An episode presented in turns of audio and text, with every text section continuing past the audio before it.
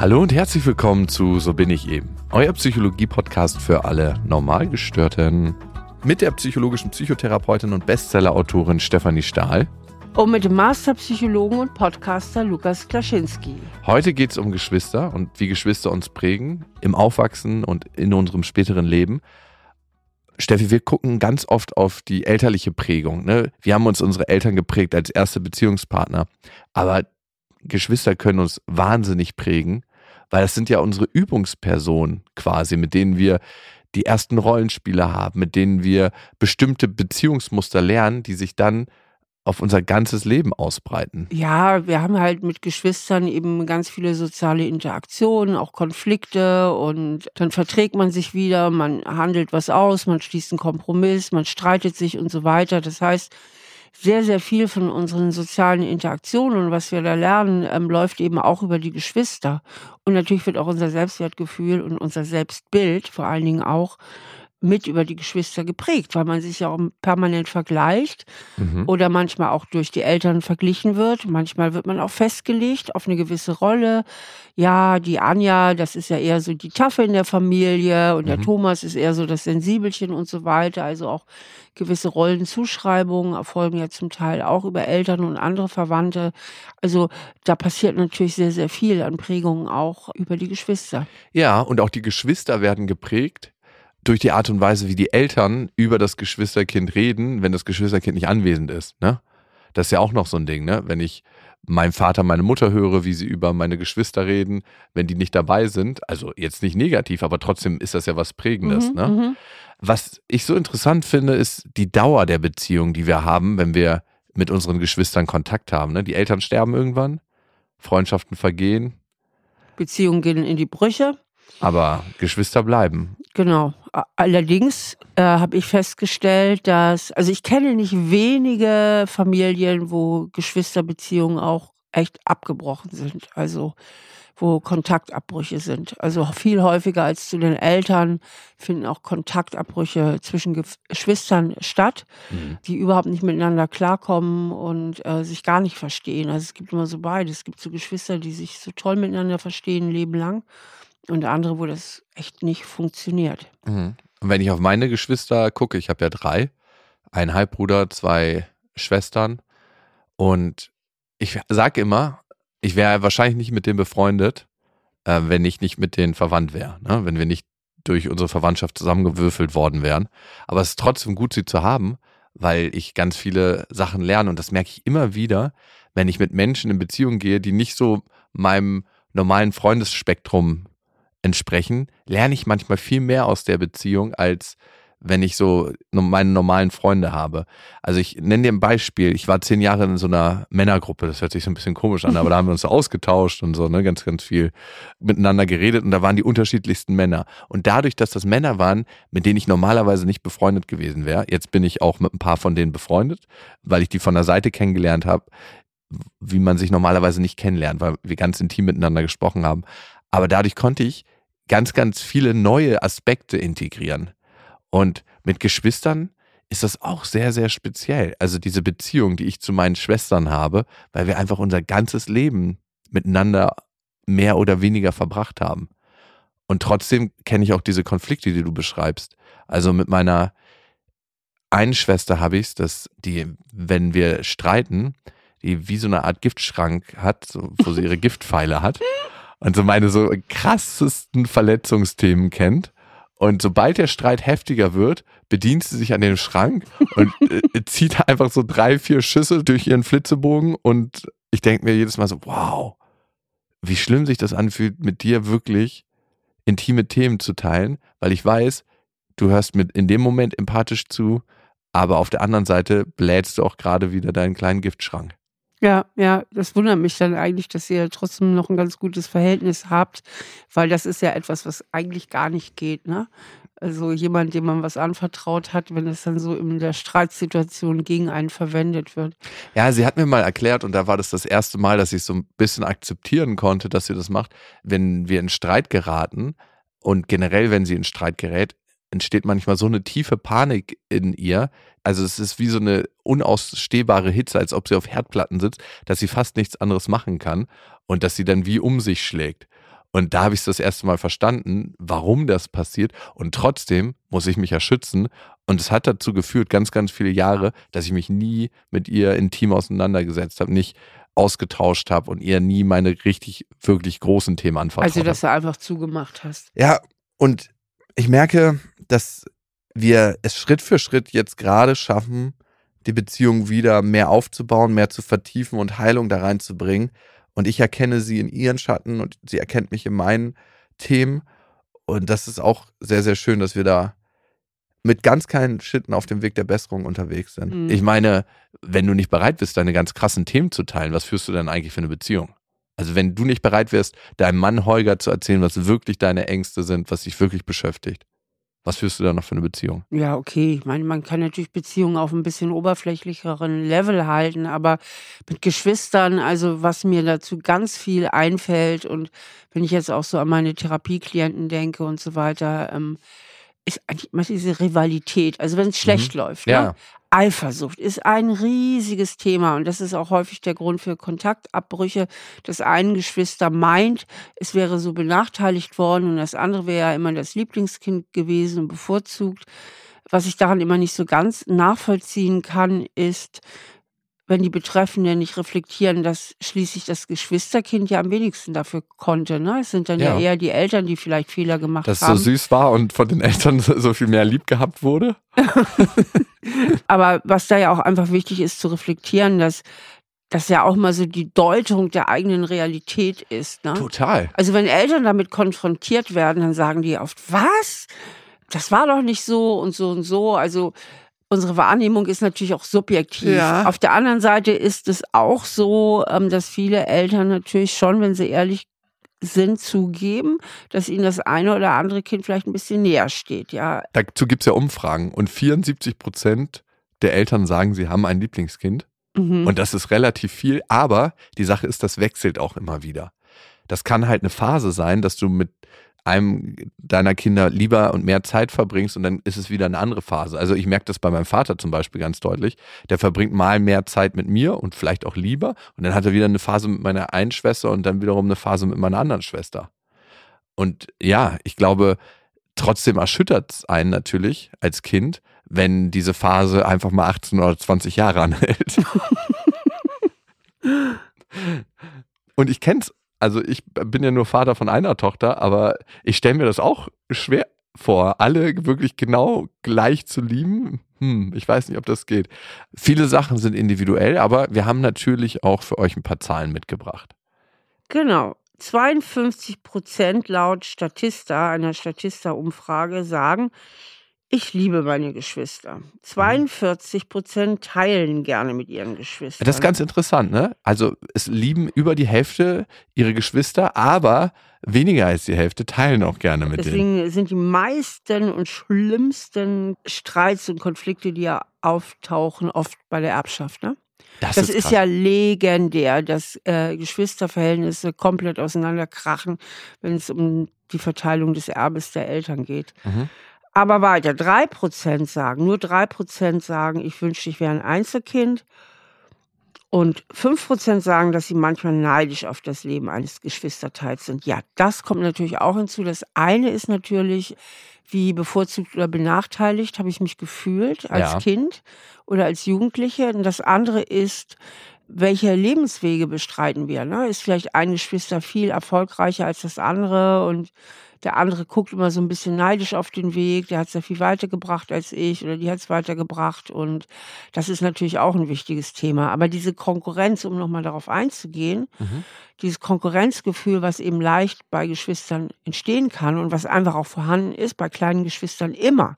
Da gibt's immer, und das ist auch normal, äh, der hat jetzt mehr Parmesan auf die Spaghetti bekommen, äh, immer muss ich mein Spielzeug teilen, immer ist der der Bestimmer und so weiter und so fort.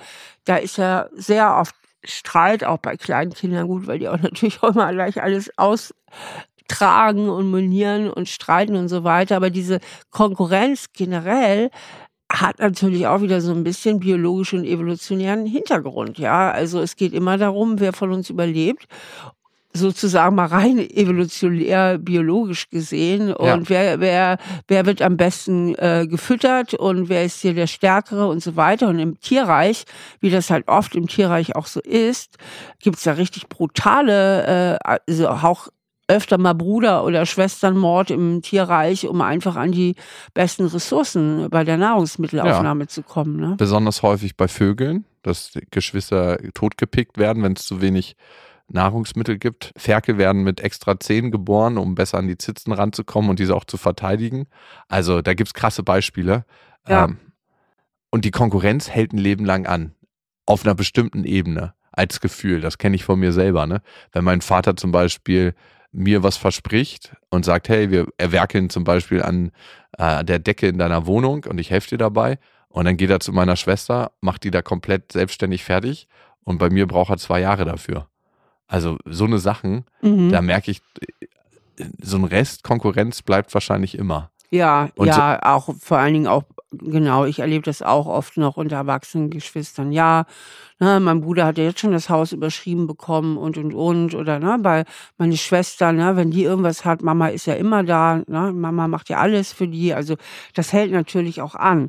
Also viele Menschen interessiert ja auch sicher, ähm, was macht denn jetzt tatsächlich diese viel zitierte Reihenfolge bei Geschwistern aus? Also was bedeutet es, wenn ich der Älteste, das Sandwich-Kind oder der, der die Jüngste war. Und so die neueren Studien besagen, dass es nicht das typische Erst-, Letztgeborene oder Mittelkind gäbe. Mhm. Dass die Familienkonstellationen dazu zu individuell seien, auch in ihren Dynamiken. Genau. Es ist manchmal vielleicht auch so, weil ich weiß von vielen, die sagen, hey, ich war der Älteste, ich muss immer die Vernünftigste sein. Der andere sagt, ich war das Nesthäkchen. Andere beschweren sich darüber, dass sie immer das Sandwich-Kind waren. Da ist nur die Frage, wo das Huhn und das Ei ist. Ne? Mhm. Das wurde ja oft immer gesagt, ja, die Mittleren haben es besonders schwer, die werden übersehen. Und wenn ich das dann höre als mittleres Geschwister, dann picke ich mir natürlich auch zum Teil vielleicht diese Informationen und Situationen raus und, Confirmation. und genau, konstruiere meine persönliche Geschichte so ein bisschen nach diesen Informationen. Und die Jüngstgeborenen, die sind ja nicht nur immer Nesthäkchen, sondern die laufen einfach manchmal auch so nebenbei mit. Ne? Also sie sind so die Letzten, die Eltern sind dann schon relativ routiniert. Ja. Und ähm, also es hat ja auch nicht nur Vorteile, immer die Kleinste zu sein. Ich war ja sowieso auch die Kleinste.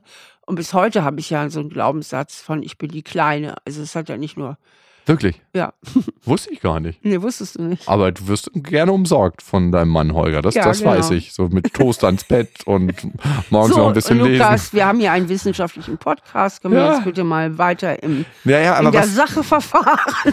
Was du gesagt hast, ne? Wir suchen uns oft die Informationen die wir brauchen, und um das, was wir eh schon glauben, noch zu festigen. Ne? Diesen Confirmation Bias, den wir da haben.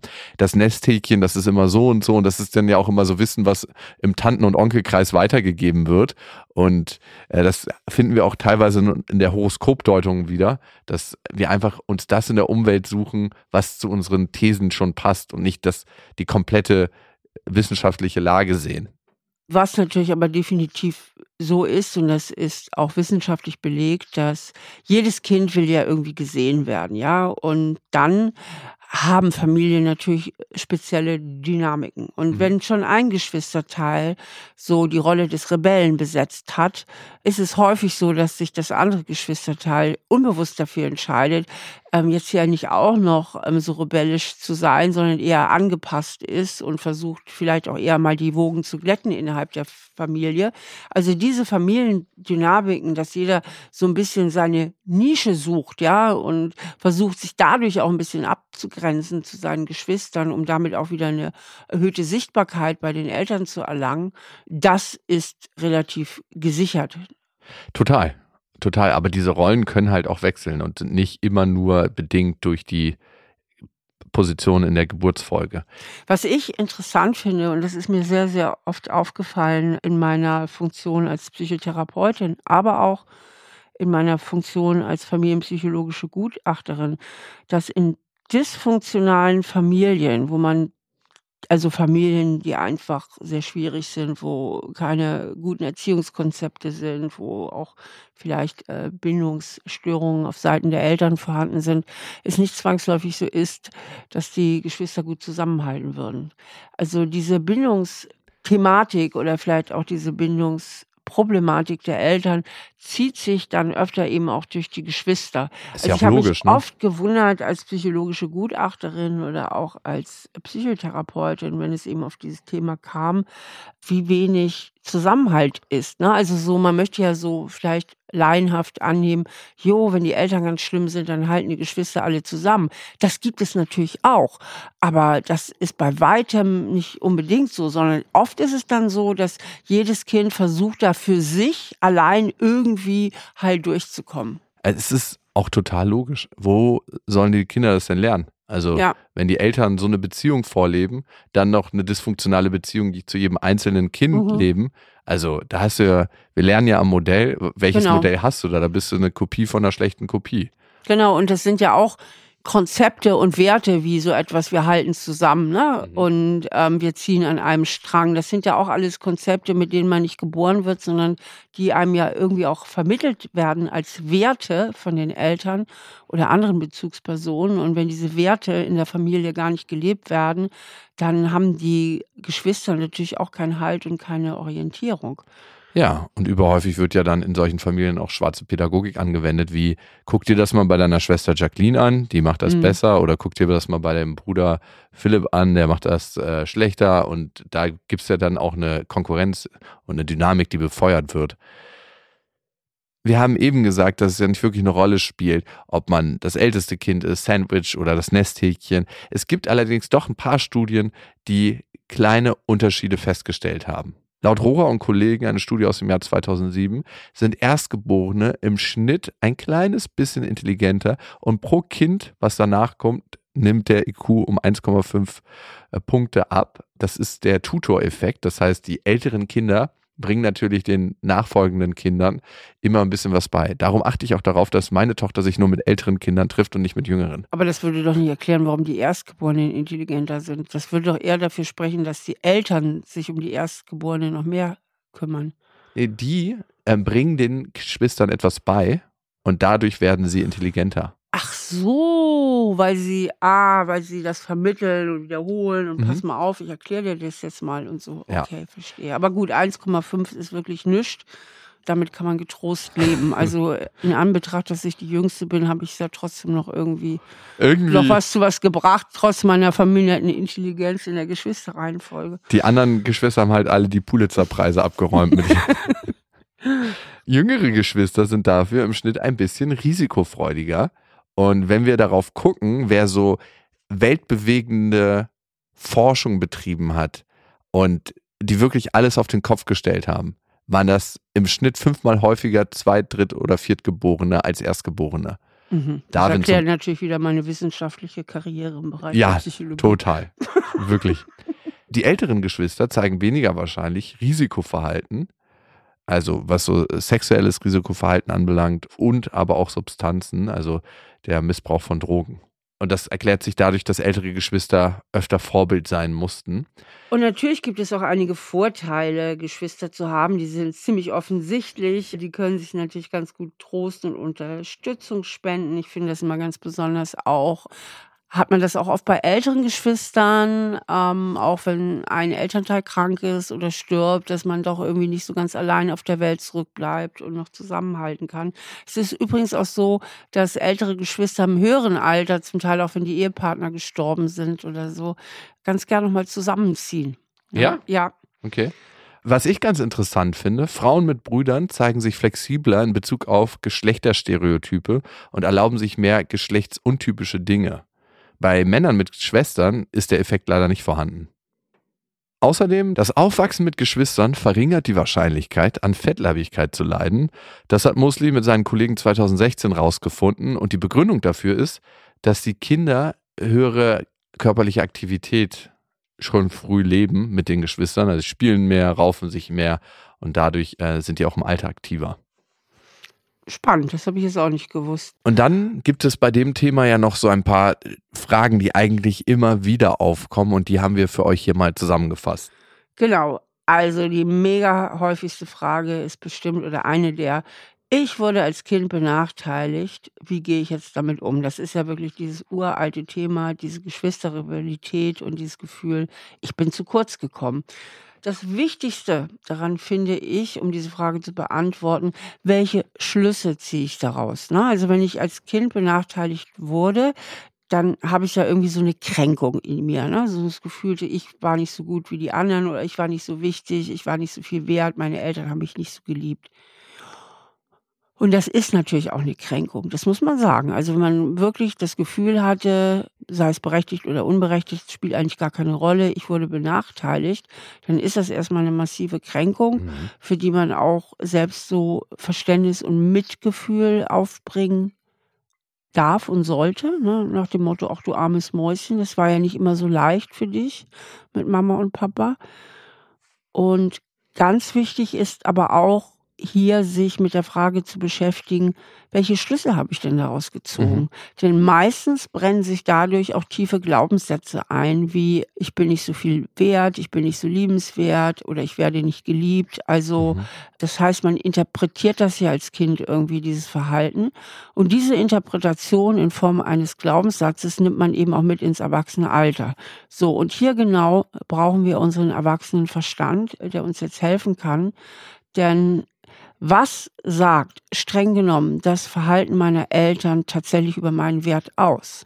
Was sagt das Verhalten meiner Eltern über meinen Wert aus? Also wenn man sich die Frage mal wirklich mit der reinen Vernunft vorlegt und betrachtet, kann man ja nur zu einem Ergebnis kommen, nämlich nichts weil ich wurde als Kind genauso wertvoll und genauso liebenswert geboren wie alle anderen Kinder der Welt auch und genauso wie meine Geschwister. Mhm. Und wie meine Eltern sich mir gegenüber verhalten, sagt per se gar nichts über meinen Wert aus, sondern irgendetwas über das Verhalten meiner Eltern.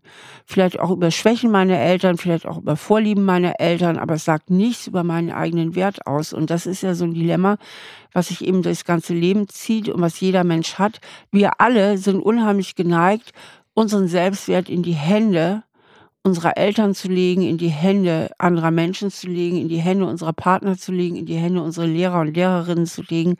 Und ihn davon abhängig zu machen. Aber die Bewertung eines anderen, inklusive der eigenen Eltern, sagt nichts über meinen Wert aus. Und deswegen würde ich genau an dieser Ebene auch ansetzen, wenn ich persönlich das Gefühl habe, ich bin benachteiligt worden, dass ich äh, daran arbeite, mein Selbstwertgefühl einfach davon zu entkoppeln, weil letztlich ist es ja einfach auch nur so ein Gefühl. Ja. Ne? Aber wenn man dieses Gefühl mal untersucht und von außen betrachtet, wird man feststellen, dass dieses Gefühl keine zuverlässige Auskunft über meinen Wert gibt.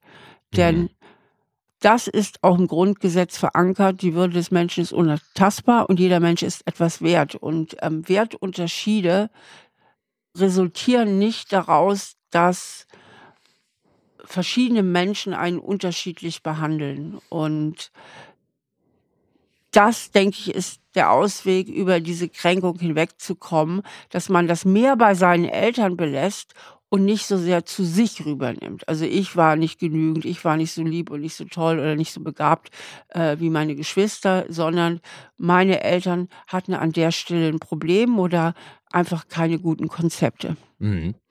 Die nächste Frage, die häufig aufkommt, ist, ich mag meine Geschwister nicht, was kann ich tun? Ja, also da gibt es eigentlich nur zwei Wege. Entweder aktiv an der Beziehung arbeiten und das merke ich bei mir, das tue ich. Also ich gucke immer wieder, wie ich gemeinsame Momente mit meinen Geschwistern schaffe, besonders mit meinen Schwestern. Und diese Erlebnisse fördern ja auch unsere Beziehung und man muss sich nicht immer auf die verdammten Probleme konzentrieren. Unser Gehirn macht das von ganz alleine. Aber wir müssen uns aktiv auf das konzentrieren, was auch schön ist und wo wir gemeinsame und schöne Momente erleben können. Und darum, ich mache regelmäßig Sachen mit meinen Schwestern. Mit der einen tanze ich zum Beispiel. Ich habe Tanzunterricht mit der einen und das ist richtig lustig. Und dadurch haben wir, wachsen wir immer mehr und äh, besser zusammen. Und der andere Weg ist, dass ich ja keine Zeit verbringen muss mit meinen Geschwistern. Total. Wenn ich ein sehr schwieriges Verhältnis habe oder vielleicht auch selbst betroffen bin, dass ich vielleicht einen Geschwisterteil habe, dessen Eifersucht ich immer wieder abbekomme und dessen Unzufriedenheit ich immer wieder abbekomme. Wo ich das Gefühl habe, ich werde sehr unfair behandelt oder wir verstehen uns überhaupt nicht. Man ist ja nicht wirklich auf seine Geschwister angewiesen. Dann würde ich auch einen Cut machen oder mich also entweder ganz aus dem Kontakt zurückziehen oder ihn aufs Äußerste beschränken oder aufs Notwendigste beschränken und mein Glück mir aktiv bei anderen Leuten suchen und meine Beziehungszufriedenheit bei anderen Leuten suchen. Weil auch Geschwisterbeziehungen können sehr belastend, manchmal sogar geradezu toxisch sein. Ja. Und das gilt wie für alle anderen Beziehungen auch. Da muss man genau hingucken. Und wenn man merkt, das tut mir wirklich überhaupt nicht gut. Also vorher sage ich ja immer, man muss gucken, was sind meine eigenen Anteile. Mhm. Äh, was trage ich vielleicht persönlich auch dazu bei, dass diese Beziehung schwierig ist? An diesem Anteil könnte man arbeiten. Wenn man aber merkt, ich stehe hier sowieso auf verlorenem Posten mhm. oder ich habe vielleicht sogar gar nicht so viel eigene Anteile, weil ich kriege die ganzen Projektionen ab von einem Geschwisterteil, ähm, das mit sich Probleme hat oder mit der Geschwisterkonstellation in Form von Eifersucht Probleme hat, dann steht es mir natürlich auch frei, den Kontakt auf ein Minimum zu halten oder abzubrechen. Die nächste Frage, wie können Eltern Geschwisterrivalität vermeiden? Und das Wichtigste, was sie tunlichst vermeiden sollten, ist der Vergleich. Deine Schwester hat das aber so und so gemacht oder toll, das machst du viel, viel besser als dein Bruder ah, das, da musst du mal deine Schwester fragen, die kann das sehr, sehr gut, eigentlich viel besser als du. Solche Vergleiche fördern auf jeden Fall die Rivalität. Und ich kenne es von meinem Aufwachsen, das war jetzt nicht unter Geschwistern, aber ich erinnere mich an die Momente, wo es passiert ist. Ich war zum Beispiel bei einem Kumpel und der hat die Mutter immer uns Französisch beigebracht, ne? Und die hat ihren Sohn immer mit mir verglichen. Und ich war schon schlecht in Französisch, war noch ein bisschen schlechter, aber wirklich, das war ganz, ganz unmöglich. Und auch Geschwister und ich als sein Kumpel, ich habe mich immer unwohl dabei gefühlt. Oder letztens war ein kleines Mädchen bei uns, eine Freundin von meiner Tochter, und da hat die Mutter gesagt, schau dir mal die Tochter von Lukas an, die macht das so und so. Und ich dachte mir so, wow. Also es erzeugt ja ein wahnsinniges, ungutes Gefühl in einem Kind, verglichen zu werden. Und dann noch mit den Geschwistern, das ist unausweichlich, das fördert einfach Rivalität. Und das sollte vermieden werden. Ah, hier die Frage finde ich auch sehr spannend. Da fragt ein Elternteil: „Hilfe, ich habe ein Lieblingskind. Was soll ich denn jetzt machen?“ Ich glaube, das ist so eine Frage, die viele Eltern auch irgendwie anspricht. Und ja, ich, äh, finde es immer gut, wenn man das selber sich eingesteht. Das ist ja mhm. schon mal so der erste Schritt. Das ist nämlich dann dann kann man damit viel, viel besser umgehen, als wenn man sich das nicht eingesteht. Denn in dem Moment, wo ich mir bewusst werde, dass mir tatsächlich ein Kind näher steht, weil ich vielleicht einfach mit diesem Kind auch die bessere Passung habe, also Ja. weil wir charakterlich zum Beispiel besser zusammenpassen, kann ich viel bewusster damit umgehen. Und erstmal äh, würde ich sagen, tröste dich so ein bisschen, äh, es geht nicht dir allein so. Es gibt doch, ist doch öfter der Fall, dass Eltern einfach auch Lieblingskinder haben und nicht alle Eltern ganz gleich lieb haben. Und gerade diese Erkenntnis kann dir auch dazu verhelfen, weil du dir das bewusst machst, besonders fair eben auch mit den Geschwisterkindern umzugehen. Absolut. Und Absolut. Ich glaube, und ich denke, es hilft auch immer noch mal darüber nachzudenken, Mist, warum ist das eigentlich so? Und auch noch mal zu gucken, was den, den, auch nochmal den Fokus auf die Stärken und schönen Eigenschaften der anderen Kinder zu werfen. Wir finden es manchmal so schrecklich für uns, Dinge herauszufinden und darüber ein Bewusstsein zu haben. Aber viel, viel schlimmer wäre es doch, im Blindflug zu sein und das nicht zu wissen, dass es so ist. Das mhm. heißt, darüber kann man ja auch manchmal zufrieden sein, dass man es wenigstens weiß, dass es so ist, anstatt sich zu wundern, warum die Dynamik in der Familie vielleicht manchmal ein bisschen komisch ist, weil man es eben nicht weiß oder bemerkt. Hier ist auch eine herrliche Frage noch. Meine Geschwister sind mir peinlich, Lukas. Was würdest du dazu sagen? Wow.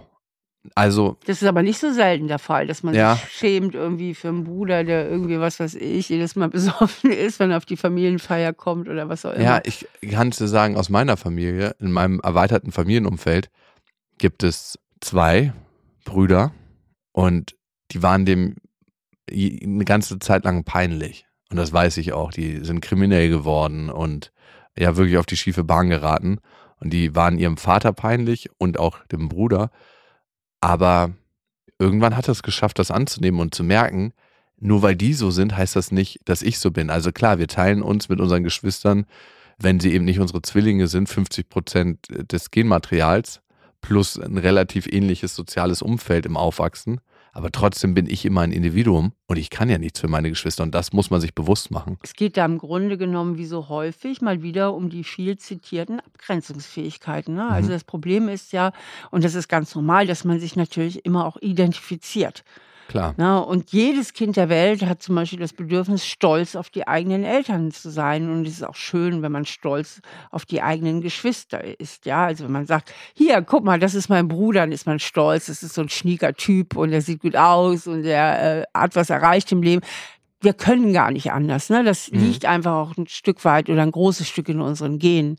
Aber die Kehrseite der Medaille ist natürlich auch, wenn man die Fähigkeit hat, stolz zu sein auf die eigenen Eltern oder auf die Geschwister, ist darin natürlich auch immer die Fähigkeit eingewickelt, dass man sich auch für sie schämen kann. Das ist halt ein ganz normaler Prozess. Und da ist es halt wichtig, dass man schafft, sich ein bisschen abzugrenzen und nicht so stark damit zu identifizieren, beziehungsweise auch da ein bisschen Mitgefühl zu haben, ja, und sich mhm. nicht zu schämen, sondern zu sagen, ja, es ist eben so. Ne? Mein Bruder oder meine Schwester, die haben irgendwas nicht so richtig gut hingekriegt oder auch zu hinterfragen, muss mir das eigentlich wirklich peinlich sein? Das ist ja manchmal auch eine sehr berechtigte Frage. Ist das überhaupt angebracht, dass mir der Bruder oder die Schwester peinlich ist und das einfach nochmal zu hinterfragen? Eine Sache, die ich mich gefragt habe und das beeinflusst auch so ein bisschen die Frage, ob ich nochmal eine neue Familie gründe oder nicht. Ist es schlecht für mein Kind Einzelkind zu bleiben? Ja, das fragen ja auch viele. Ja. Und ich denke, äh, lieber ein Einzelkind, um das man sich gut kümmert, als Geschwister und man ist überfordert. Und gerade bei Einzelkindern kann man sehr viel durch Freundschaften wettmachen. Also bei mir in der Familie war es ja so, ich war jetzt kein Einzelkind im strengen Sinne, aber da ich das einzige Kind der gemeinsamen Beziehung meiner Eltern gewesen war und ich nur Halbgeschwister habe, sind meine Halbgeschwister wesentlich älter als ich. Mhm. Und insofern hatte ich schon auch so ein Gefühl wie ein Einzelkind. Und was meine Eltern gemacht haben, und diesen Tipp gebe ich jetzt einfach mal so weiter, die haben sehr viel Wert auf Freundschaften gelegt. Mhm. Und deswegen habe ich sehr früh, ich hatte immer Freundinnen und ich weiß noch eine Freundin, die haben wir oft mit in Urlaub genommen und so. Und das war natürlich auch für meine Eltern eine Entlastung. Das ist ja viel anstrengender, mit einem ja. Einzelkind in Urlaub zu fahren, als wenn die eine Spielkameradin dabei hat. So ganz uneigennützig ist das nicht, ne? Natürlich, aber auch für mich war es toll und ich denke, man kann ja wunderbar den Wert der Freundschaft hegen und dass Einzelkinder jetzt immer so verwöhnt da oder sonst was sein, ist wirklich Quatsch. Also oft ist es ja so auch, dass Kinder, die in ihren Bedürfnissen sehr befriedigt wurden, dass die eben selber als Erwachsene später auch sehr großzügig und so weiter sein können. Und die, die sich ewig zu kurz gekommen wähnen ja. oder auch wirklich zu kurz gekommen sind, weil es eben so viele Geschwister gab, dass die umso knauseriger werden dann auch eben als Erwachsene. Also dass man immer die der edlere Charakter wäre, weil man Geschwister hat und kein Einzelkind gewesen ist, ist natürlich im Grunde auch wirklich Blödsinn. Hm. Obwohl, ich erlebe bei dir beides. Ne? Du bist sehr großzügig, aber du bist auch sehr verwöhnt. Lukas, das ist schön, dass du wieder alle drüber informierst. Lass uns wieder zum wissenschaftlichen Aspekt unseres Podcasts übergehen, bitteschön. Ist es schlecht für mein Kind, zu viele Geschwister zu haben? Und da haben wir einen Hörer, der ist Arzt und er hat zehn Kinder. Und ich habe mal ein längeres Gespräch mit ihm geführt und es war ziemlich lustig, was er über sein Vatersein so erzählt hat. Er meinte, ab dem vierten Kind läuft die Familie wie von selbst. Dass quasi die älteren Geschwister sich dann um die jüngeren kümmern und dass es wie so eine ja, Fabrik quasi schon fast ist, dass es so eine Selbstversorger-Geschwister-Community ist.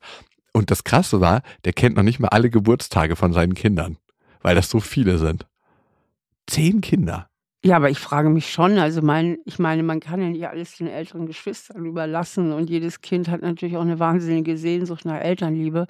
Also ich finde zehn Geschwister, finde ich schon ein bisschen. Ist das krass? Also krass, du, ja. schon allein, wenn ich an meinen Vater denke, der ja vier Kinder hat, ne? Mhm. Wenn du mit jedem Kind einmal im Monat was machen möchtest, so einfach nur Zeit verbringen, dann sind einfach vier Tage im Monat weg.